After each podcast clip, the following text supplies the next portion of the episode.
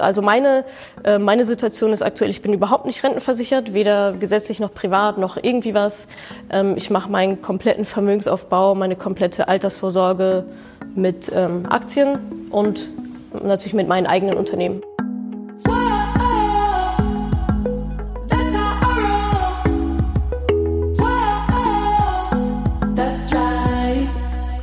Liebe Moneypenny, schön, dass ihr auch bei dieser Podcast-Folge wieder mit dabei seid. Heute möchte ich mal mit drei Mythen zum Thema Börse und Aktien ein wenig aufräumen. Und zwar hört ihr jetzt gleich die Aufnahme eines Vortrags von mir ähm, für die Firma Intrinsify. 30 Minuten lang erzähle ich über diese drei Mythen und danach gibt's noch spannende Frage- und Antwort-Session. Also auf jeden Fall bis zum Schluss anhören. Viel Spaß! Ich würde erstmal was zu mir erzählen, warum mich überhaupt jemand hier vorne hingestellt hat, warum ich überhaupt irgendwie was erzählen kann, was euch vielleicht, du ist okay, oder? Was euch vielleicht ähm, was bringt. Und dann ähm, ja, würde ich schon so ein bisschen in mein Thema reingehen. Mein Thema ist tatsächlich ähm, Vermögensaufbau, hauptsächlich, ähm, aber auch Unternehmertum, Selbstständigkeit. Ähm, aber das erzähle ich jetzt einfach mal alles, glaube ich. Ähm, genau, ich bin Natascha. Warum sagt man eigentlich immer sein Alter? 32 Jahre, so, so ein deutsches Ding. Äh, ja, oh, okay, dann sollte ich damit vielleicht mal aufhören demnächst. Ähm, genau, meine Geschichte ist, ich habe mit 25 Jahren, das war dann vor so sieben, acht Jahren, mein erstes Unternehmen gegründet. Das heißt immer noch wgsuche.de. Davon habe ich einen Teil ähm, verkauft. 25 Prozent habe ich an ähm, die Scout-Gruppe verkauft vor zwei Jahren ungefähr. Und ähm, im Zuge dessen so dieses eigenes Unternehmen. Ähm, also ich war damals in der Festanstellung, alles irgendwie super, bis auf dass ich mit Autoritäten nicht so gut klarkam und dann dachte ich, muss ich irgendwie was, wie komme ich da klar im Leben? Äh, du musst dir selber deine Autorität erschaffen. Jedenfalls habe ich dann ähm, dieses Unternehmen gegründet und bin im Zuge dessen auch nach Berlin gekommen. Damals war ich noch in Hamburg und ja, dann stellte sich irgendwann die Frage so nach Altersvorsorge, überhaupt Geld. Also ich hatte von nichts eine Ahnung. Ne? Ich wusste nicht, wie man ein Unternehmen führt, was das überhaupt irgendwie ist, was da alles so dazugehört und auch schon mal gar nicht von privaten Finanzen. Und dann ähm, hatte ich gehört, ja, du bist jetzt Gesellschafterin, Geschäftsführerin und so weiter. Du kannst dich also von der gesetzlichen Rentenversicherung befreien lassen. Und dann dachte ich, ja, okay, ja, ist ja nett, dass Sie fragen. Äh, habe mich da so ein bisschen informiert und dann äh, gelesen, ja gut, das gesetzliche Rentenversicherung, da kommt jetzt irgendwie höchstwahrscheinlich nicht so viel bei rum. Und habe mich dann dafür ähm, dazu entschlossen, mein Kreuz im Bein Nein zu machen und habe gesagt, nee, ich möchte nicht weiter in die gesetzliche Rentenversicherung einzahlen.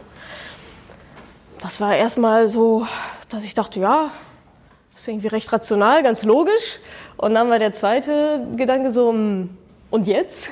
Also gar keine äh, Altersvorsorge ist ja irgendwie auch ein bisschen blöd. Und äh, ja, schwuppdiwupps ähm, saß ich dann in einem Büro von einer sehr netten Finanzberaterin und äh, habe mir die über mein Leben erzählt und über meine Altersvorsorge und so weiter. Und die hat mir dann ein sehr tolles Produkt empfohlen, also letztendlich verkauft. Das war eine private ähm, Rentenversicherung, Rürup, vorgebunden, alles, also alles so diese Fremd, alle Fremdwörter, die man nicht kannte in dem Zusammenhang, war so in diesem einen Produkt drin. Ich kannte es auch nicht, es war mir auch egal, hat mich auch nicht interessiert. Ähm, ich war da ja recht naiv an die Sache rangegangen, hatte gerade das Unternehmen gegründet und dachte, okay, cool, du kannst es irgendwie auslagern, jemand kümmert sich ähm, für dich um dein Leben. Und äh, ja, dann habe ich also drei Jahre lang in diese Rentenversicherung einbezahlt, schon so 300 Euro im Monat, was damals für mich sehr viel Geld war zu der Zeit. Und irgendwann, also ich hatte die ganze Zeit so ein komisches Bauchgefühl. So, irgendwas stimmt hier nicht. Und mein Papa meinte auch mal, ja, was hast du eigentlich abgeschossen? Ich so, ja, weiß ich auch nicht so genau. Läuft halt Rentenversicherung, wie man das halt so macht, wenn man erwachsen ist. Man kümmert sich irgendwie. Ähm, naja, und so nach drei Jahren dachte ich so, nee, jetzt ist echt, äh, jetzt ist das fast kurz vorm Überlaufen. Du musst jetzt mal irgendwie verstehen, in was du da, ich glaube, dann gab es auch noch so eine Beitragserhöhung, irgendwie von so 250 auf 330 Euro oder so. dachte ich, verdammt, das ist, was machst du hier eigentlich? Dann bin ich echt so, hab mir dann so die, aus meinem Schränkchen da, den, den ganzen Vertrag auf den Boden gelegt in mein Wohnzimmer und bin original so zwei Wochen so drumherum gelaufen, so drumherum so Staub gesaugt. Ähm, Und irgendwann dachte ich, so, okay, jetzt, jetzt muss es dir halt echt mal angucken. Ich habe es mir angeguckt, ich habe es nicht verstanden, überraschenderweise, ähm, habe mir dann dabei helfen lassen, Gott sei Dank. Und da kam heraus, ähm, ja, herzlichen Glückwunsch, Sie haben mir quasi das schlimmste Produkt der Welt, also das Schlimmste, was es gerade so gibt, haben Sie erwischt, Frau Wegelin, super. Ähm, kostet übrigens auch 18.000 Euro Gebühren. Und da dachte ich, ja gut, das ist jetzt irgendwie alles ein bisschen uncool gelaufen so. Also ja, ich, ich war da mit dieser Rentenversicherung, dachte, ich hätte total gut vorgesorgt, ähm, war total fortschrittlich und meine ganzen Freundinnen, die waren so, ja, nö, pf, kümmern, müsste ich mich auch mal drum kümmern. Ich dachte, ja geil, habe alles total im Griff. Und dann bekomme ich halt so diesen Brief, so 18.000 Euro Gebühren und du fängst eigentlich wieder nichts von vorne an, sondern bei Minus fängst du dann halt wieder an. Ähm, und das war so mein ja, 18.000 Euro Aha-Moment, den es anscheinend gebraucht hat, dafür, dass ich mich mal selber mit meinem Geld beschäftige. Und ähm, daraus, aus dieser teuren Geschichte, ist tatsächlich mein zweites Unternehmen entstanden. Das ist ähm, Madame Moneypenny. Und ich habe angefangen, über diese Erfahrung zu schreiben, ähm, zu bloggen auf madamoneypenny.de, ähm, habe da über meine Fehler berichtet, ähm, habe dementsprechend ja, ich war dann so in der Wissensaneignungsphase, habe also ganz viele Bücher gelesen, Seminare besucht, YouTube, wo man sich halt so sein, sein Wissen herholt zu Vermögensaufbau, Rente, Aktien, Börse. Ähm, und habe mich aber immer gefragt, wo sind denn die ganzen Frauen? Also das war so, pff, also vor der Kamera irgendwie nur Männer, bei den Kommentaren immer nur Männer. Ich denke mir, hä, was, was ist denn hier los? wo sind denn die Frauen in, dieser, in diesem Finanzdings? Äh, ja, gab es irgendwie anscheinend nicht. Dann habe ich wieder bei meinen Freundinnen rumgefragt, ja, hm, nö, das macht mein Freund, ja, macht mein Papa. Müsste ich mich auch mal drum kümmern. Ich so, Leute, was ist denn los mit euch? Ähm, ja, und habe dann also relativ schnell mich so positioniert, dass ich sagte, okay, ich mache das jetzt von Frauen für Frauen.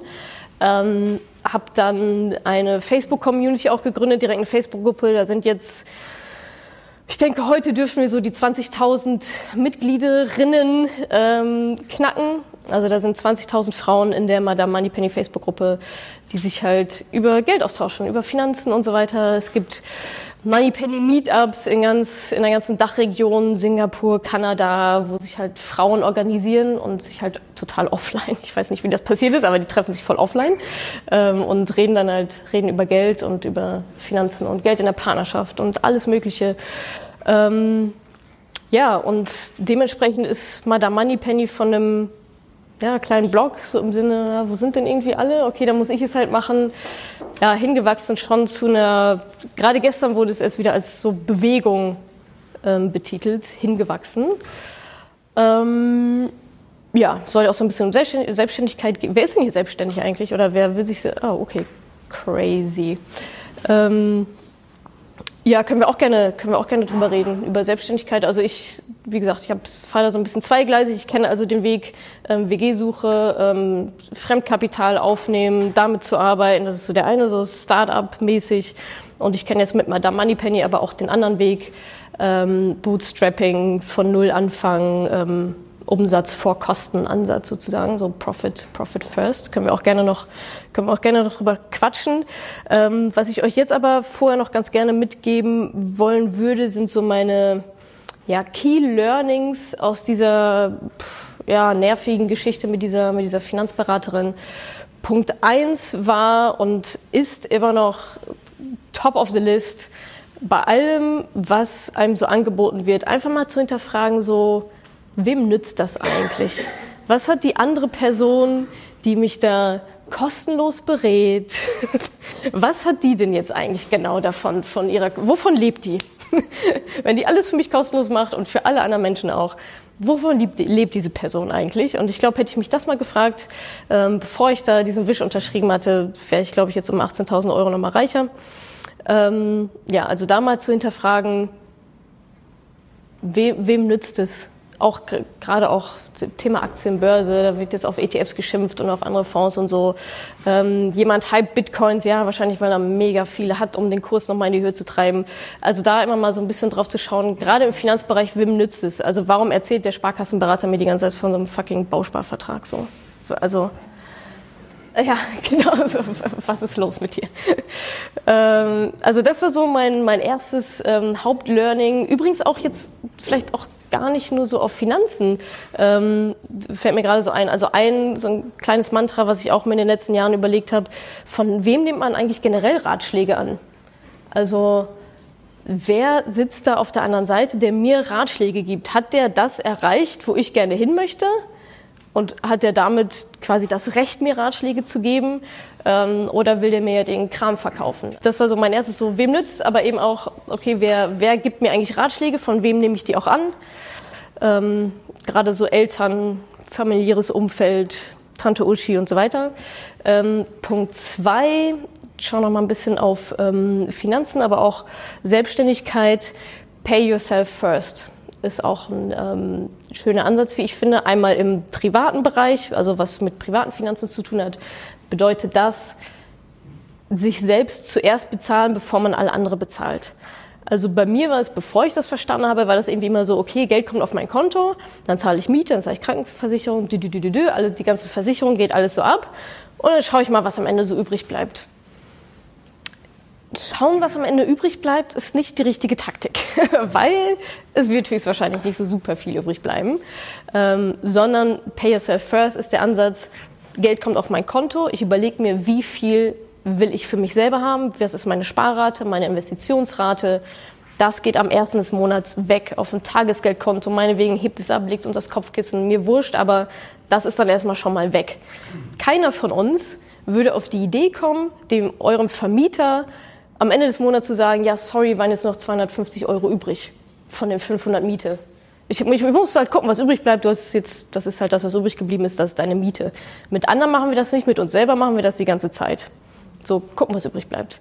Und dann kriege ich mal ganz viele Nachrichten auf bei Instagram und so, ja, ich weiß gar nicht, bei mir bleibt am Ende des Monats nichts übrig. Und wenn ich das schon, diese Wörter schon in Kombination, es bleibt nichts übrig, äh, dann weiß ich schon, okay, ja, sorg doch mal dafür, dass du quasi ausgibst, was vom Sparen übrig bleibt und nicht andersrum. Also oft ist es ja so, je mehr Geld wir haben, also ich kenne das ja auch, habe ich 20 Euro in der Tasche, gebe ich die aus. 50 Euro in der Tasche, sind die magischerweise auch weg am Ende des Tages. Also je mehr Geld wir haben, desto mehr geben wir dann auch aus.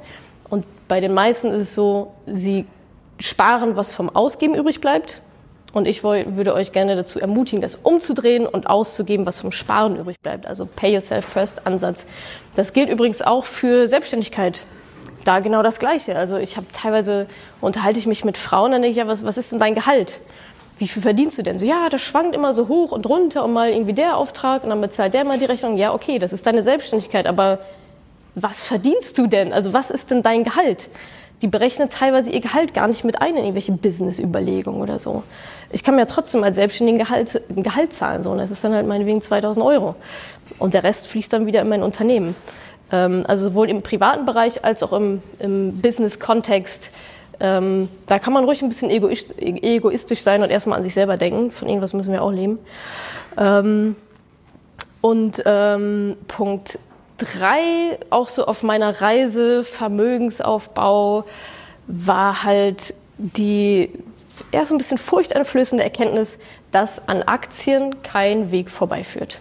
Also Aktien und Börse, es ist voll, also es ist alternativlos, ehrlich gesagt. Also ich weiß nicht, was die Leute denken, wo sie irgendwie Vermögensaufbau betreiben. Aber ähm, es sei denn, man hat jetzt, ich sag mal, genug Kleingeld, um vielleicht in Immobilien zu gehen oder so. Aber wenn wir jetzt mal davon ausgehen, ähm, dass man flexibel sein möchte und auch mit kleinen Beträgen anfangen möchte, dann sind Aktien total alternativlos. Also meine, äh, meine Situation ist aktuell, ich bin überhaupt nicht rentenversichert, weder gesetzlich noch privat noch irgendwie was.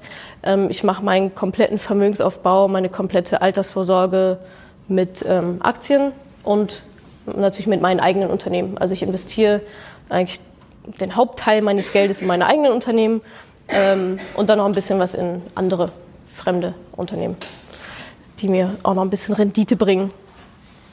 Apropos Rendite, bei Aktien ist es so, dass sie seit 1991, äh, Torben, korrigiere mich, wenn ich fall, aber seit 1991 eine durchschnittliche Rendite von 8% pro Jahr erwirtschaftet haben. Und an der Stelle kommt dann immer so ein bisschen der Einwand, ja, aber ich kann das nicht und ich weiß das gar nicht. Und ich denke mir, ja, figure it out. Also ich meine, acht Prozent haben oder nicht. Dafür lohnt es sich vielleicht mal ein Buch zu lesen ähm, und dann mal irgendwie ein bisschen einzusteigen in das Thema. Ähm, ich will jetzt gar nicht so tief reingehen, aber so drei, ich sag mal, größte Ängste oder größte Mythen, die ich, mit denen ich auch immer konfrontiert werde ähm, zum Thema Aktienvermögensaufbau, Börse, würde ich jetzt einmal ganz gerne mit euch durchgehen. Punkt eins ist, man muss doch reich sein, um in Aktien zu investieren. Ähm, das ist, glaube ich, ein, das ist ein Glaubenssatz, der relativ stark verankert ist, meiner Meinung nach. So dieses, man muss ja Geld haben, um Geld zu machen. Ähm, ich muss erstmal 10.000 10.000 Euro ansparen, bevor sich überhaupt irgendwas lohnt. Davor brauche ich gar nicht anzufangen. Ähm, das ist tatsächlich gar nicht so. Also ich sage immer, hey, also Geld vermehren macht ja immer Sinn. Also ob ich 25 Euro im Monat vermehre oder 500 oder 1000, ist ja eigentlich egal. Da ist wieder, was ist die Alternative? Die Alternative ist halt, Geld nicht zu vermehren, also gibt es keine Alternative. Relativ simpel. Ähm, und tatsächlich ist es so, da gibt es ein schönes Zitat, ich weiß, ich weiß gar nicht, ob das von Warren Buffett ist. Ähm, der hat gesagt, Aktien sind nicht für reiche Menschen, sondern für Menschen, die reich werden wollen. Ähm, und wenn man sich mal so anschaut, na, wie sind denn die Reichen reich geworden? Also das ist jetzt nicht Geld unterm Kopfkissen verstecken. Also die sorgen schon dafür, dass ihr Geld für sie arbeitet und zwar sehr, sehr hart ähm, und sehr, sehr viel und sehr, sehr schnell. Und ähm, tatsächlich ist es so, dass man rein technisch gesehen ähm, mit 25 Euro pro Monat anfangen kann. Also mit 25 Euro pro Monat ist es total möglich, online in seinem Online-Depot, das geht alles online, ihr braucht nicht zum Herrn Schmidt von der fucking Sparkasse zu rennen, ähm, der dann nochmal irgendwie hier und da nochmal ein paar Gebühren abgreift. Also das könnt ihr alles online machen. Ab 25 Euro pro Monat ist es möglich, in zum Beispiel Sparpläne zu investieren. Also ein Sparplan, jetzt mal ganz kurz, Sparplan ist wie so ein Dauerauftrag ähm, fürs Depot dann quasi. Depot ist ja dann also ein Depot könnte man sagen, ist so das Girokonto für eben Aktien, so ein Online-Konto dann nochmal. Und da kann man dann der Bank, der Online-Bank sagen, hey, ähm, bitte investier doch ab jedem ersten im Monat 25 Euro in die und die Aktie oder in den und den Fonds, wie ein Dauerauftrag und dann blub, funktioniert das voll automatisiert, dass man sich da noch äh, sehr, sehr wenig drum kümmern muss. Und aus 25 Euro habe ich mir hier mal notiert, 25 Euro mit dieser achtprozentigen Rendite, von der ich ähm, vorhin erzählt hatte, über 20 Jahre sind 13.200 Euro. Also 25 Euro pro Monat immer wieder investieren, ähm, 20 Jahre warten, bei 8 Prozent, Kosten sind da sogar schon abgezogen, Steuern noch nicht, ähm, sind das 3.200 Euro. Und ich glaube, das lohnt sich, ehrlich gesagt. Ähm, nach 40 Jahren sind es sogar knapp 70.000 Euro, also 69.000 Euro. Wenn man immer nur 25 Euro pro Monat einzahlt. Ähm, wenn wir jetzt davon ausgehen, dass wir Gehaltssteigerungen und uns irgendwie alle noch ein bisschen bessern, dann geht die Kurve natürlich schön Hockeystick-mäßig nach oben. Aber das ist so das, was mit 25 Euro im Monat möglich ist. Und ähm, das ist auch immer so meine Standardantwort, lohnt sich das denn? Naja, was denkst du? Also lohnt es sich, 70.000 Euro zu haben? Ich würde meinen, ja. Ähm, genau, also so viel zu dem Mythos, Aktien sind nur was für reiche Menschen, gar nicht. Also ich würde auch jeder Studentin irgendwie empfehlen, da zumindest mal so reinzugehen, mit, mit kleinen Beträgen, ähm, einfach mal anzufangen. Das ist auch so ein bisschen, ich habe ja das Gefühl, Menschen denken, ähm, dass, dass das so eine Lebensentscheidung ist, so jetzt Geld zu investieren. Oh, jetzt habe ich dir eine Aktie gekauft jetzt bin ich dafür immer verhaftet. Ähm, aber investieren ist auch einfach ein Prozess. Also mit 25 Euro anfangen, bisschen reinkommen, erhöhen, Weihnachtsgeld von Oma nochmal reinschieben, dann wieder ein bisschen runterschrauben. Also das ist alles gar nicht so im Vergleich zu einer Immobilie zum Beispiel sehr, sehr flexibel. Also Immobilie übers Wochenende kaufen, verkaufen, möchte ich mal sehen. Ähm, mit Aktien funktioniert das ganz, ganz wunderbar. So, der zweite Mythos, das ist doch viel zu viel Risiko. Äh, das ist doch, das, das, Aktien ist doch, Börse ist doch irgendwie die Hölle und äh, das, mein Papa hat in Telekom-Aktien investiert. Ja, I know, meine auch. ähm, ich bin da auch gebrandmarkt, der findet das auch alles immer noch nicht so ganz koscher, was, was ich da so mache. Bist du denn sicher, was du da tust, Kind? Ja, Papa, es ist nicht Telekom. Die Welt hat sich weiter gedreht.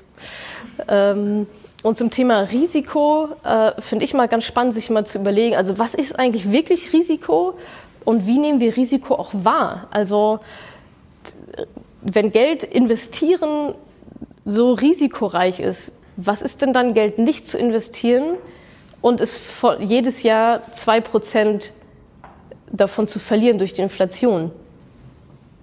Also es fühlt sich total sicher an, mit dem Geld nichts zu machen, aber sicher ist da eigentlich nur, dass es jedes Jahr zwei Prozent weniger wert wird. So.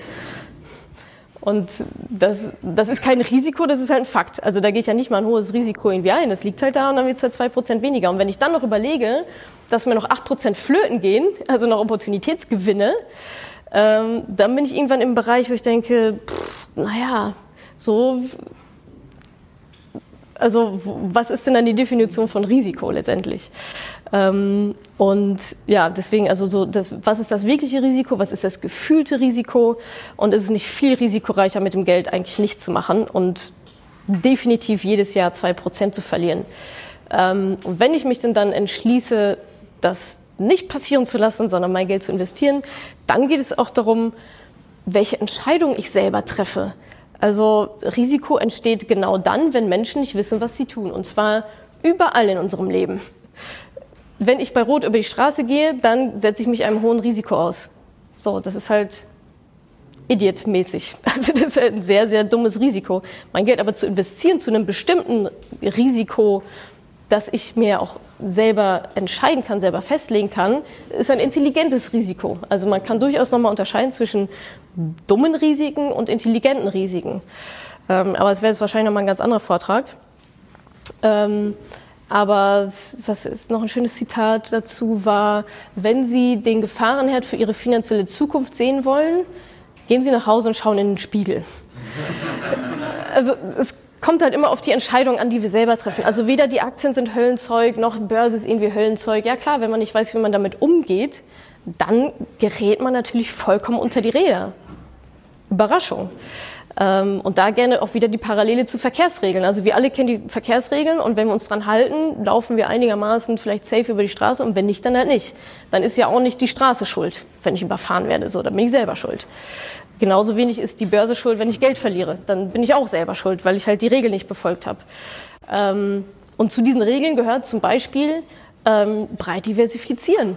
Also mein Papa hat Telekom, ja, Heidi Ho, yippie. Hier irgendwie, keine Ahnung, wie viel er da reingepumpt hat, 2000 Mark oder so. Ähm, wahrscheinlich alles, alles, was er damals so, äh, das ist natürlich ein extrem hohes Risiko, mein, mein Geld, meine kompletten Ersparnisse in halt ein Unternehmen zu investieren. Das macht man natürlich nicht, sondern man investiert idealerweise in 2000 Unternehmen. Weltweit, gestreut, über alle Branchen, über verschiedene Länder der Welt. Ähm, und da, weil sich jetzt alle denken, oh Gott, 2000 Aktien, wie soll ich die denn finden? Da muss ich mich damit beschäftigen und so. Ähm, das ist tatsächlich nicht so gute Nachricht, auch nicht so. Es gibt sehr schöne Fonds da draußen, passive Fonds, ETFs heißen die, ähm, die quasi, das sind Aktienkörbe, passive Aktienkörbe, komme ich später auch nochmal zu, wo diese ja, 1800 ist, glaube ich, der größte, wo 1800 Unternehmen schon drin sind. Und von meinen 25 Euro pro Monat kaufe ich mir dann eben entsprechende Anteile an diesem riesigen Fonds, an diesem ETF. Ähm, wie bin ich darauf jetzt gekommen? Achso, breit diversifizieren, genau. Regeln befolgen. Breit diversifizieren. Ähm, Punkt 2, wissen, was man tut. Also ich werde ganz oft gefragt, in welchen ETF soll ich investieren? Dann sage ich, das weiß ich nicht ist mir auch egal. Also liest dich halt ein, sorg dafür, dass du, dass du das Wissen hast, dass du eine Strategie irgendwie äh, selber aufbaust. Also wissen, was man tut. Punkt zwei sowieso fundamental für, für alles, denke ich. Ähm, Punkt drei lange, lange halten. Faktisch ist es so, dass man, wenn man historisch gesehen über einen beliebigen zehn Jahreszeitraum in den DAX investiert hat, konnte man keine Verluste machen. So viel nochmal zum Thema Risiko. Also rückblickend, nochmal, rückblickend konnte man in einem beliebigen zehn Jahreszeitraum der letzten zig Jahre, ich weiß nicht genau wie viel, aber relativ lange zurück, durch eine Investition in den DAX keine Verluste machen, wenn man zehn Jahre gehalten hat. Das war natürlich die Bedingung. Ja. Ähm, also dieses lange Halten, da reden wir schon so von 10, 15 Jahren. Ähm, alles andere darunter ist eher so vielleicht ein bisschen Spielerei oder vielleicht ja, oder eine andere Strategie einfach. hat aber mit langfristigem Vermögensaufbau zum Thema oder mit dem Ziel dann auch Altersvorsorge relativ wenig zu tun. Was natürlich nicht funktioniert ist, ja geil, ähm, ich schnapp mir jetzt hier mal irgendwie meine 25.000 Euro, aus denen würde ich ganz gerne in den nächsten dreieinhalb Jahren 35.000 Euro machen.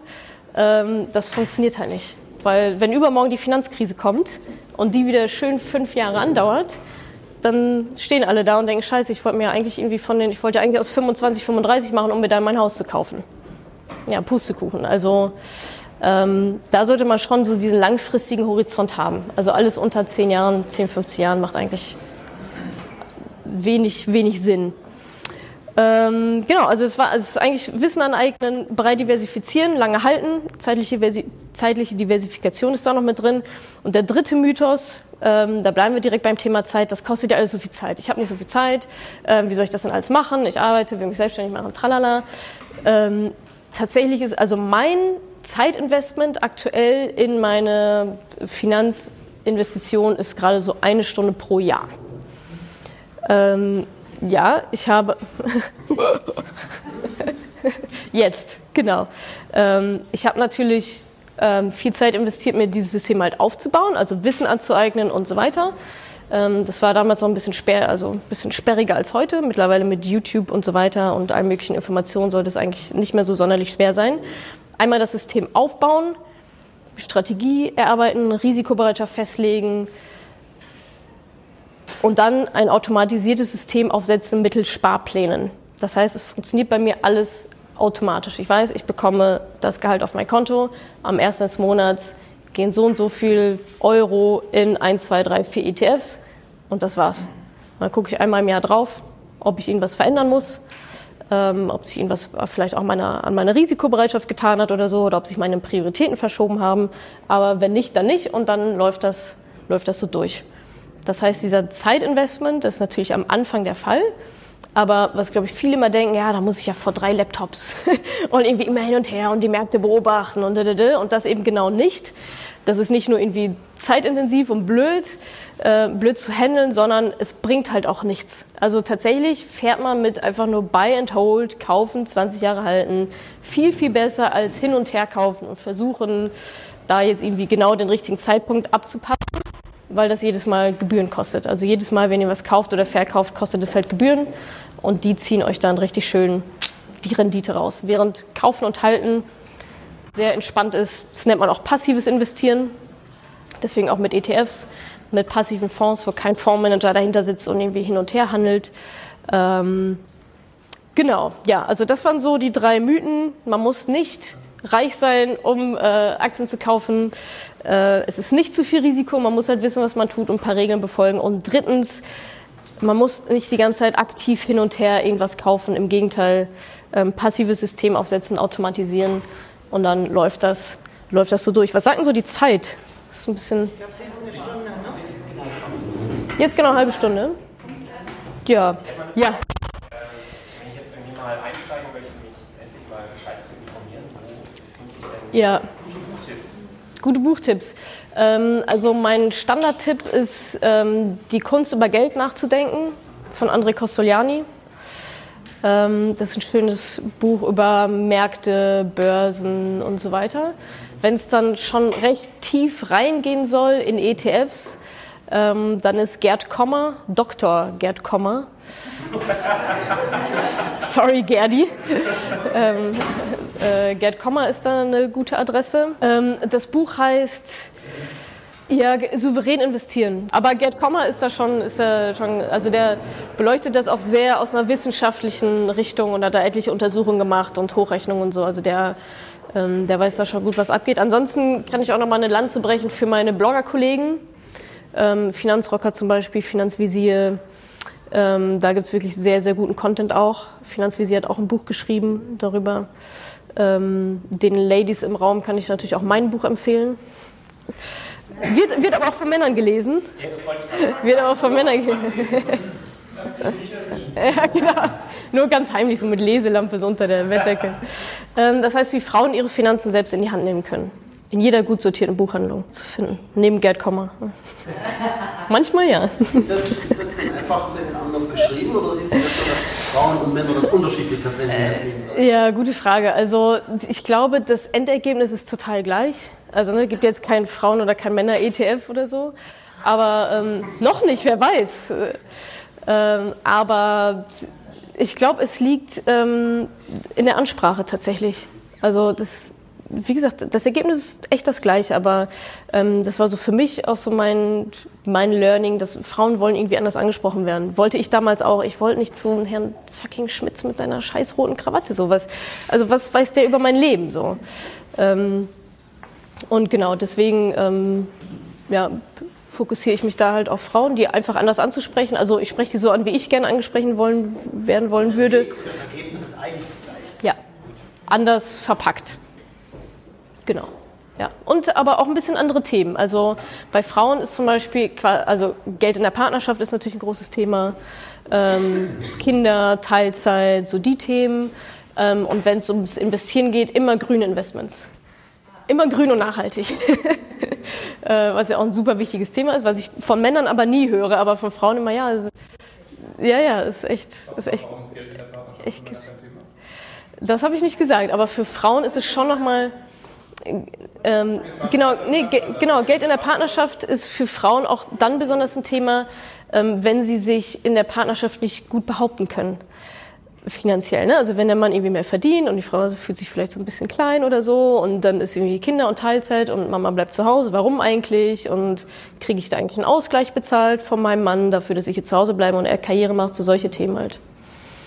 Ja, oder vielleicht auch, Die- wenn ich das mal in meiner Partnerschaft sehe, Ja. äh, wenn wir uns mal scheiden lassen sollten, stehe ich, glaube ich, relativ gut da. Wobei meine Ja. Frau ist Beamtin, das heißt, Ja, die ja. ein bisschen länger, also wie auch immer. Ja. Äh, trotzdem, und, aber da ist natürlich super schnell ja die Gefahr da, Total. dass man halt leider doch nicht bis ans Lebensende zusammen bleibt. Und Ja. dann Lacht der Mann halt und die Frau steht ein bisschen jung da. Ne? Das, ja. Mir, ist schon klar, Mhm. dass das prozentual häufiger ein Thema ist. Wobei ich dann Ja. so denke, das ist bei euch zu kurz gesprungen. Da noch irgendwie an anderer Stelle darüber reden, dass irgendwie alles auch anders gehen soll und auch Männer zu Hause bleiben mit Kindern. Das Ja. ist mir zu kurz zu sagen, jetzt nur ist es ein Thema für Frauen. Naja, das das in der ja- Tradition ist es im In der Moment Tradition so. und in Ja, den ja. Zahlen, ja. Also, ist Absolut. gefragt.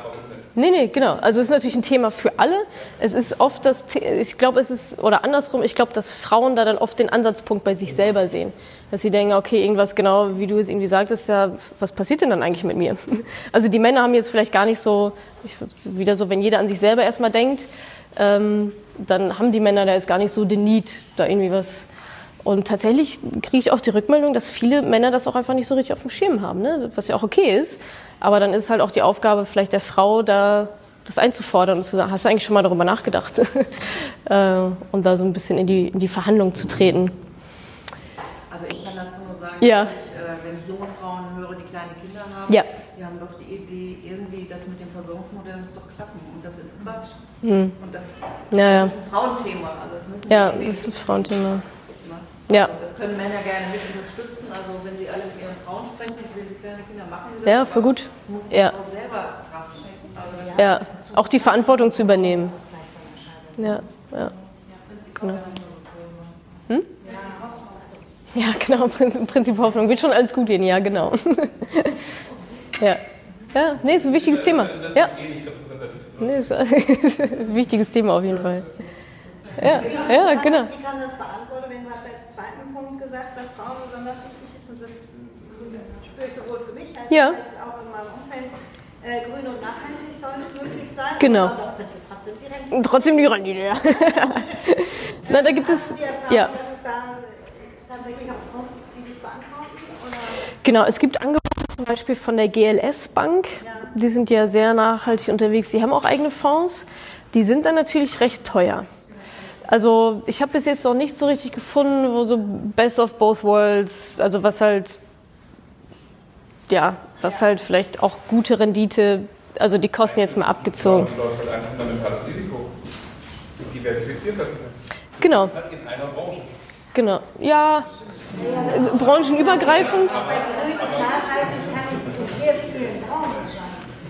Ja, genau. Aber es ist halt, wenn ich sage, das eine Problem ist Risikodiversifikation.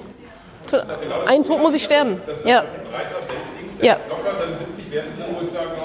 ist nicht so geil. Ja, genau, genau. Ich denke, also ein Tod muss man eigentlich sterben, genau. Also entweder es geht halt auf Kosten der Diversifikation, weil klar, so ein grüner ETF oder auch andere Fonds, da sind dann vielleicht 10, 15 Unternehmen so drin. Ähm, oder ähm, ja, was natürlich auch geht, ist, ich sag mal, ein Mischmodell, dass man sagt, okay, ich beiß jetzt in den sauren Apfel und nehme halt den MSCI World mit 1800 Unternehmen drin, mit irgendwie allen Bad Guys ähm, und mache aber nebenbei mir nochmal meine eigene grüne Wiese auf. MSCI World. Genau, da sind genau MSCI World. Es ist echt immer Definition, ne? Also ich glaube, es gibt äh, ja, es gibt so, na, es gibt schon oder so ein Wasser-ETF, ne? Aber das ist echt, also was da auch die Definition wieder ist, ne? Ja, genau. Ja, genau. Aber es gibt eine, es gibt den Natural irgendwas Index. Ich, man munkelt, dazu gibt es mittlerweile auch ein, darauf gibt es mittlerweile auch ein ETF. Aber da, das fängt schon an, was ist dann eigentlich grün? Ne? Also es gibt natürlich diesen Ansatz, ähm, Best-in-Class-Ansatz. Ja, okay, der Laubbläserhersteller, der jetzt irgendwie am stromsparendsten ist, der kriegt dann halt irgendwie den Grünstempel, obwohl das Beste halt ein Besen ist. So. Das ist dann auch immer die Definition. Ne? Also unter den Schmutzfinken der sauberste zu sein, ist dann vielleicht immer noch nicht so prickelnd. Ähm, also da, das ist auf jeden Fall ein Thema, wo man nochmal, wenn einen das interessiert, wo es sich lohnt, nochmal stärker reinzugehen, auf jeden Fall. Ähm, ich bin ja Fan vom Mischmodell. Also ich sage, okay, ich will hier mein breit diversifiziertes Portfolio haben. Ja, ich weiß, dass da auch die bösen Buben mit drin sind. Mache mir noch meine eigene grüne Wiese noch mit dazu. Wie siehst du das Thema Traden?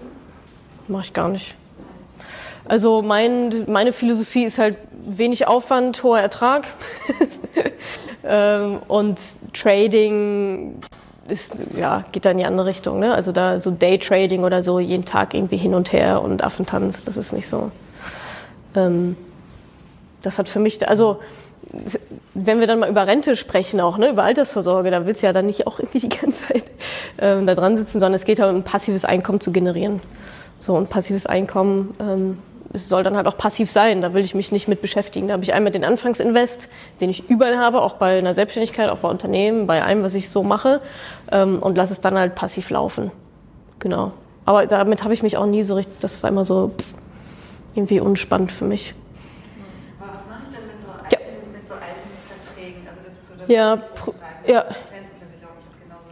Also, und, Super. Und jeden Monat über dieses Geld, aber Ja, ja, ja. rauszugehen und zu sagen, ja super, jetzt habe ich da, weiß ich nicht wie viele Jahre, das will ich gar nicht zählen, ja. habe ich da was eingezahlt, Ja. das ist halt ich meine, das ist weg, ja, klar kriegt man da was raus, aber das sind halt Bruchteile. Genau, also Genau Lebensversicherung, ja, also es ist halt, Ja, also der erste ähm, Anlaufpunkt kann erstmal die Verbraucherzentrale sein, dass die mal reingucken, was da noch so schlummert. Und oder eine Honorarberatung. Also eben nicht, also eben nicht pro, genau, also nicht Provisionsberatung, hier MLP und Konsorten, also das war es halt bei mir, ähm, sondern dann eine Honorarberatung, die man dann halt quasi auf Rechnung bezahlt, wo so der, dieser Interessenskonflikt nicht da ist. Also denen ist ja egal, ob die, was du mit der Versicherung machst. Dann im Endeffekt, ne, die haben halt nichts zu verkaufen, die verkaufen halt ihre Zeit, die, die bezahlst du denen ja, genau. Ähm, ja, und dann, wenn dann das Ergebnis ist, oh Mist, ähm, war jetzt irgendwie nicht so ein tolles Produkt, dann muss man sich da so ein bisschen von diesem Gedanken lösen, na, jetzt habe ich da aber schon so viel rein investiert. Ne? Also das Geld ist ja weg. Also das ist so diese Sunk-Cost-Denkfalle, versunkene Kosten, das ist halt weg. Es ist eh weg. Also nicht, wenn, ich meine, wenn man jetzt bei 14 Jahren ist, sollte man das 15. Jahr vielleicht noch mitnehmen, oder? Warum? Weil du nach 15 Jahren erst den Anspruch auf Auszahlung hast. Kommt auf Wenn das so ist, ich weiß nicht, ob das so pauschal, Versicherung oder bei den Okay. So ja, wenn das dann Sinn macht, also mal gucken. Da muss man wirklich genau hingucken. Ja, Man kann auch viele Verträge einfach ohne stellen. Also die laufen weiter, du bezahlst Genau. und dann kriegst du trotzdem mit 65. genau. Ja, ja, so habe ich es so hab ich's mit meinem auch gemacht. Aber du versenkst halt zumindest nicht noch mehr Geld. Genau. Genau, dar darum geht's, ne? Also, genau. Einfach schlafen, ruhend legen nennt man das. Und das andere wäre dann in ein, das Geld in eine alternative Anlage Genau. reinzupacken. Ja, genau. Dann ist es Also. Wenn man die Verträge verkauft, dann ist es 18.000 Euro. ja, genau. Deswegen habe ich es auch nicht gemacht. vielen von diesen Renditdingern ist es doch auch so, dass die Gebühren ja am Anfang abgezogen Ja, Genau. Genau, dann ist trotzdem immer noch die Frage, ob es immer noch ein gutes Anlageprodukt dann ist, ne? ob es halt immer noch so passend ist oder ob ich mit den 300 Euro, die ich da pro Monat zahle, ob ich mit denen nicht besser was anderes machen könnte. Klar, dann ist die Gebühren ja, pff, ist jetzt eh zu spät, aber trotzdem die Frage der Alternativen halt immer, ne? Genau. Ja, und da ist dann tatsächlich so die, da darf man sich davon nicht beeinflussen lassen, ja, jetzt habe ich ja schon 10.000 Euro bezahlt, also die sind dann halt, die sind Flöten. Und dann ist eigentlich nur noch Schadensbegrenzung, dass man halt nicht noch mehr Geld hinterher schmeißt. Ne? Also so schnell wie möglich dann, dann quasi raus. Aber ich bin jetzt auch nicht per se gegen Rentenversicherung. Also ich glaube, für das Gros äh, der, der Menschen ist das schon, ist das schon gut, ne? Also eine vernünftige Grundsicherung zu haben. Klar, macht ja total Sinn. Das, worüber ich hier spreche, Aktienvermögensaufbau, das ist ja schon noch mal ein bisschen risikobehafteter. Also ähm, da sollte es schon einigermaßen ausbalanciert sein, dass man da also eine Grundsicherung hat, sei es jetzt gesetzliche oder private Rentenversicherung und dann halt für die Rendite, für das schöne Leben dann quasi, ähm, da dann auf Aktien, ETFs und so weiter. Also ich bin da, glaube ich, eher so die Ausnahme, Gibt's dass ich nicht versichert bin. Zeitpunkt, wo du sagst, okay, da zahlt sich nie mehr aus? Also jetzt denke ich mir, okay, jetzt habe ich, wenn ich sage, ich habe jetzt noch 20, 30 Jahre vor mir, habe ich einen anderen Zeithorizont, als wenn ich sage, okay, eigentlich könnte ich schon mal mal kaufen. Ähm, Ja. Also wo du sagst, okay, da zahlt sich jetzt, weil ich wenn ich es mal 10, 15 Jahre liegen lassen muss oder 20, ähm, gibt es den Zeitpunkt, wo du sagst, zahlt sich mehr aus oder kann man es auf jeden Fall? Also das ist so ein bisschen wie ab welchem, ab wie viel Geld lohnt es sich. Ne? Ich denke, das, also Geld vermehren lohnt sich halt immer, auch wenn ich irgendwie 50, 50 bin. Ähm, ich glaube, wir müssen uns auch so ein bisschen davon verabschieden, dass wir alle schön gemütlich mit 67 in Rente gehen. Ne? Ich weiß nicht, wo das noch herkommt. Das ist so, pff, also ich kriege ja manchmal auch irgendwie Nachrichten von, von, von Damen, die dann sagen, ja, jetzt bin ich aber irgendwie schon 50 und jetzt habe ich ja nur noch 17 Jahre. Ich, so, ich glaube nicht. Also ich glaube, du hast bestimmt noch irgendwie 20, 20, 25 Jahre so vor der Brust. Ähm, und vor allen Dingen, wenn es dann halt nicht geht, dann geht es halt nicht. Also wenn ich nicht mit 67 in Rente gehen kann, weil ich keine Kohle habe, muss ich halt weiterarbeiten. So muss ich mir halt was überlegen. Ähm, von daher, klar, man sagt natürlich schon, in einem gewissen Alter oder je älter, ab so einer gewissen Schwelle, sollte man nicht mehr so hart viel Risiko halt eingehen. Ne? Ähm, weil man das Geld ja dann auch irgendwann wieder rausziehen möchte, dann halt irgendwann braucht. Aber ob jetzt 50, 55, 60, da würde ich nicht sagen, dass dass da ein Ende gibt. Und ich meine, meine Güte, selbst wenn ich es dann nicht mehr verbrauche, wenn ich halt nur was gespart habe für meine Kinder oder Enkelkinder, ist ja auch nett. So. Ja, immer eine Frage der Alternativen. Die Alternative ist halt nichts tun. Die Daumen drücken. Ja, genau, nicht, nicht hingucken. Okay. Weitere Fragen? Wir können auch gerne noch über Selbstständigkeit irgendwas quatschen. Die waren noch so viele selbstständig. Ja. okay. Genau, Profit First, das ist übrigens auch ein Buch. Ich we- ich weiß nicht genau von wem, aber es heißt genau so, Profit First. Und das ist eigentlich genau der Ansatz, dass man sich überlegt, gerade auch als Selbstständige, okay, ich bezahle mich halt zuerst. Also nicht dieses, ah Mensch, wovon soll ich dann halt irgendwie leben Ende des Monats? Und ich guck, also ne, das ist so, ich guck mal, was für mich am Ende des Monats dann aus meinem Business übrig bleibt. Ja, kann klappen, muss aber nicht, wird höchstwahrscheinlich nicht, wenn man sich das nicht so vornimmt. Und da ist eben der Ansatz zu sagen, okay, wie viel brauche ich denn, wie viel will ich denn? So, und das sich vorab quasi, also fest mit einzuplanen und vorab wegzunehmen, zu sagen, das ist auch mein Gehalt, so. Ähm, und dann alles andere dann wieder, also wie hoch dann das Gehalt ist, muss man sich natürlich überlegen. Ähm, oder wie viel man dann reinvestiert auch in, in das Unternehmen oder in die Selbstständigkeit. Aber dieser Profit First ist genau das gleiche, Pay Yourself First, einmal im privaten, einmal im, im Business-Kontext. Ähm, zuerst mal an sich selbst zu denken. Genau. Und magst du nochmal, du hast ja vorhin erzählt, Ja. du hättest dann auch echt bei A angefangen, als es darum ging, dich als Unternehmerin aufzustellen und das zu verstehen, wie du dich da reingefunden hast? Ähm, durch ganz viel hinfallen, tatsächlich. Hinfallen, wieder aufstehen. Ähm, also genau, bei WG-Suche war es halt echt, ich kann es dir gar nicht so richtig sagen. Wir sind halt irgendwie mitgeschwommen und immer mal wieder auf die Fresse gefallen und wieder auf, aufgestanden. Ähm, aber da hatten wir, glaube ich, ich glaube, wenn man Fremdkapital aufnimmt, und das haben wir damals gemacht, ähm, sind das nochmal andere Herausforderungen als jetzt mit einer Selbstständigkeit, wo halt direkt dann auch ne, wo man dann irgendwie auch relativ vielleicht zügig von leben kann. Also das war halt bei uns einfach super viel Investoren, Gequatsche, Präsentation vorbereiten, Businessmodell finden, hin und her und so weiter. Ähm, und genau, mit Madame Moneypenny habe ich jetzt genau eigentlich das Gegenteil. Das ist ja, ich brauche kein Fremdkapital, ich mache es halt selber. Also muss halt zusehen, wie die Umsätze halt reinkommen und wenn sie reinkommen, dann investiere ich sie und so. Also das finde ich zum Beispiel viel, viel spannender. Ich, würd, ich glaube, wenn ich mich nochmal entscheiden müsste oder könnte zwischen Fremdkapital oder direkt alleine machen, ich würde es immer alleine machen. Weil es ganz andere Dynamiken sind, ganz andere irgendwie coolere Herausforderungen, als nur zu überlegen, ja, wo bekommen wir jetzt nächstes Jahr die nächste Million her, weil das Geld ist alle. Wie lange gibt es jetzt diese Ladies, Ladies Money Penny?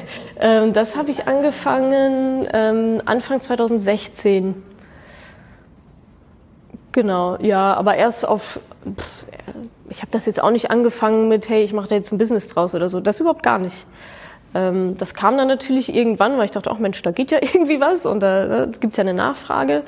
Ähm, aber ich sag mal, dass ich das jetzt so professionalisiere ähm, und auch ein paar Strukturen aufbauen und Prozesse und ähm, Menschen anheuer, die mir helfen und so, vielleicht jetzt so seit anderthalb Jahren. Und das ist auch so der Zeitraum, in dem es auch so pressemäßig gerade ganz gut abgeht und ähm, dass man merkt, okay, das ist halt echt ein Thema. So, also wenn auf einmal die in-Style ein Interview mit mir haben will, dann weiß ich, okay, geschafft, yes. Neben Handtaschen und Make-up-Tipps ist dann so Natascha. mit Geldkram. Genau. heißt dann Prozesse und Leute anheuern? Also brauchst du auch eine Organisation mit Mitarbeitern auch oder ist das eher ein freies Netzwerk? Ähm, aktuell ist es äh, aktuell ist es relativ frei. Also ich arbeite viel mit ähm, Freelancern und Agenturen zusammen, soll aber perspektivisch natürlich intern geholt werden. So, ähm, aber ich schätze halt auch die Flexibilität von Freelancern und so weiter. Es war jetzt eher immer so ein bisschen so projektweise, dass ich mir so projektweise Leute dazugeholt habe. Ähm, aber jetzt so längerfristig, ja, bräuchte halt einfach jemanden, der letztendlich meinen Job übernimmt, den ich eigentlich gerade mache. Also sonst bin ich halt das, also aktuell bin ich noch zu oft das Bottleneck in irgendeiner Gleichung. So und da so ist halt kein Wachstum möglich. Wenn immer alles über meinen Schreibtisch läuft, so das das funktioniert halt nicht. Ja, also ist schon gerade Wachstum ein großes Thema, da gewisse Prozesse, Strukturen aufzubauen, ähm, Mitarbeiter einzustellen und so weiter. Ja, genau. Und das ist super spannend. Also es ist halt echt nochmal eine komplett andere, eine andere Geschichte, sich damit zu beschäftigen und auch wieder hart viel Geld rein, zurück zu investieren ins Unternehmen und nicht irgendwie nach Tahiti zu fliegen. so. Und einfach da zu bleiben. So. Genau. Noch weitere Fragen, Themen, Anmerkungen? Ja. anschließend an deine Selbstständigkeit. Ja. Ist ja oft so, dass man gründet und es hängt alles von einer Person. Ja. Und, und eben wirklich an dir als Person. Ja. Da hast du schon eine Strategie oder wie du sagst, du kriegst es, also du schaffst das, weil irgendwann geht es nimmer oder du musst Mhm. so viel abgeben, dass du sagst, okay, du kannst das noch leisten. Also hast du eine, keine Ahnung, irgendeine Strategie oder einen Tipp, weil ich einfach merke, das ähm, betrifft ja viele so Startups oder einfach Menschen. Ja, absolut. Die Frage ist natürlich, wie weit soll deine Personal Brand aufgebaut werden? Ähm, und das ist bei mir schon so meine Strategie. Meine Strategie ist meine Personal Brand. Das heißt, es wird bei mir wahrscheinlich immer so sein, dass ich irgendwo rum, also alles, wofür quasi mein Gesicht notwendig ist, muss halt mit meinem Gesicht gemacht werden. Das heißt, das bin dann halt ich. Aber es gibt auch einfach sehr, sehr viel, wo mein Gesicht jetzt nicht notwendig ist. Und das muss alles ausgeladen, das muss alles rausgegeben werden. Also ja, ich stehe jetzt hier und mache halt irgendwie einen Vortrag, aber weil jemand anderes gerade meine Instagram-Posts bastelt. Heute nicht Fabian, weil der steht da hinten, aber normalerweise wäre er das. Instagram-Post. Also es war jetzt nur so ein, ein Beispiel, aber äh, nicht nur, genau. Er schneidet auch Videos und Podcasts und alles. Ähm, aber genau, ja, also das ist eigentlich, das ist so mein Ansatz. Man kann aber auch sagen, ja, ich will gar keine Personal Brand kreieren, das ist mir alles egal. Habe ich bei WG-Suche auch nicht gemacht. Bei WG-Suche ist halt WG-Suche, da weiß eigentlich, da spiele ich halt so keine Rolle. Ähm, ich glaube aber, dass gerade in dem Bereich, in dem ich bin, wo es vielleicht auch, wo es auch vielleicht ein Stück weit um Identifikationsfigur geht, um ein Stück weit Vorbild oder Mut machen, ähm, dass es schon Sinn macht, dass ich da quasi mit meinem Gesicht dahinter stehe. Ähm, hat aber auch jetzt drei Jahre gedauert, das herauszufinden. Und auch zu entscheiden, will ich das. Ne? Weil natürlich ist die Frage, hey, wenn ich irgendwann mal keine Lust mehr darauf habe, was passiert eigentlich dann? Dann muss es meine Tochter irgendwann machen oder so. die Ungeborene. Dauert also noch ein paar Jahre, bis die soweit ist. Ähm, aber ja, ist auf jeden Fall eine Herausforderung, da auch so über diese Schwelle zu gehen. Und auch ab wann es halt auch Sinn macht, jemanden einzustellen. Also ab wann, ähm, ab wie viel Umsatz oder so ähm, kann man sich das dann noch leisten. Vielleicht hat es auch nicht unbedingt was mit Umsatz zu tun, sondern alleine schon im Kopf das zuzulassen. Auch zu, Kontrolle abzugeben, ja, definitiv. Ja, beides wahrscheinlich. Ne? Also ich muss mir natürlich auch leisten können, da jemanden, jemanden einzustellen. Ähm, und also klar, man muss da halt reinwachsen, definitiv. Also in der Phase bin ich auch gerade, da halt reinzuwachsen und zu sagen, okay, ich steuere jetzt nicht mehr die Agenturen, sondern das muss jetzt jemand anderes machen. So. Ja. Das ist echt so ein bisschen Männer im Weib. Ach nee, nicht ganz, aber war schon so ein bisschen aufgeteilt. nicht ganz. Gibt es noch etwas, wo du Ja. sagst, bei, bei dem Thema Selbstständigkeit gibt es etwas, was ich euch empfehlen muss? Du hast ja da eine andere Erfahrung, sage ich mal, oder eine andere Expertise und möglicherweise Dinge im Kopf, auf die, bei denen wir nicht drauf kommen, die Frage zu stellen. Welche Frage würdest du dir wünschen, dass dir jemand stellt? ähm, beim Thema Selbstständigkeit. Es ist schon hart. Also ich glaube, also ich, ich habe immer das Gefühl, dass wir gerade auch in so ein, in so ja, Jahrzehnt vielleicht leben, wo sich alle, ja, ich werde jetzt Entrepreneur und ich mache jetzt mein eigenes Unternehmen, ich mache mich jetzt selbstständig und so, weil das vielleicht auch so ein bisschen glorifiziert wird, habe ich das Gefühl. Ähm, aber ich finde da halt wenig Glamour an der ganzen Geschichte, ehrlich gesagt. Also ja, vielleicht muss man es auch aus den richtigen Gründen machen. Also ich meine, wenn ich mal so mein Instagram-Feed oder von irgendwelchen Unternehmerfreunden oder so, da ist alles irgendwie Champagner und tralala, so das ist es halt nicht. So, über, so überhaupt null. Ähm, und ich habe schon das Gefühl, dass das gerade so ein bisschen so hochgehoben wird. So, ja, ich mache mein eigenes Unternehmen und wie viele Leute mir auch sagen, ja, ich will was eigenes machen. Ja, dann mach mal. so, lass uns in zwei Jahren nochmal sprechen, wie weit du gekommen bist. Ähm, ich ich habe die Befürchtung, dass da viele gerade mit einer ich sag mal, zu einfachen Vorstellungen rangehen. Die Wirtschaft war jetzt zehn Jahre Bombe, wir haben alle Kohle ohne Ende, die Unternehmen haben Kohle ohne Ende, alle Leute werden gebucht ähm, für ihre Dienstleistungen, aber was ist eigentlich, wenn das mal nicht mehr so ist, wenn nicht mehr so viel Geld im System halt ist, so was, also sich, also das dürfte jetzt bald dann irgendwann mal so sein, hoffentlich. Also ich wünsche mir das, weil dann ist es mal vorbei. Äh, muss man nicht die ganze Zeit irgendwie darauf warten. Ähm, ja, also ich warte wirklich drauf. Also ich, ja, ich meine zehn Jahre, Leute, was ist los? Also wann, ne? Also alle sitzen da und denken, okay, wann kommt's denn dann jetzt? Äh, die nächste Krise, die ist total überfällig. Ähm, und ich befürchte, dass da dann einige aus dem System wieder rausgespült werden, weil sie vielleicht nicht so ganz krisenfest sind. Z zum Beispiel ähm, im Bereich Marke. Also so, so versuche ich mich krisenfest zu machen, indem ich eine Marke aufbaue.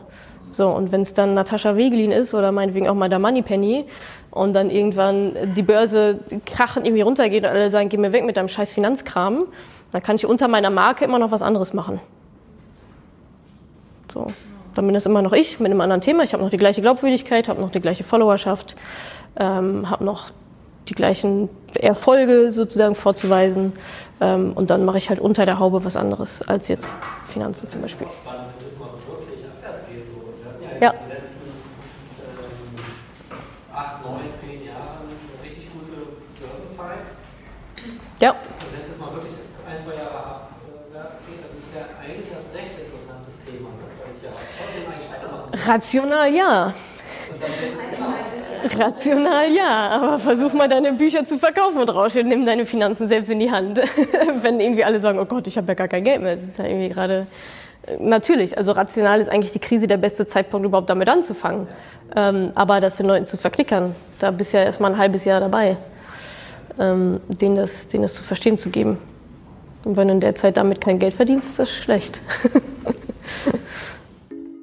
Danke, dass du diese Podcast-Folge angehört hast. Wenn du noch mehr Tipps, Tricks und Inspiration möchtest, folge mir doch einfach auf Instagram und auf Facebook. Dort gibt es übrigens auch regelmäßige Live-Events mit mir. Und außerdem in der Madame Moneypenny Facebook-Gruppe, in der nur Frauen zugelassen sind, kannst du all deine Fragen loswerden. Also folg mir gerne auf Instagram und auf Facebook und komm unbedingt in die Ladies Only Madame Moneypenny Facebook-Gruppe. Wir sehen uns dort. Ich freue mich auf dich.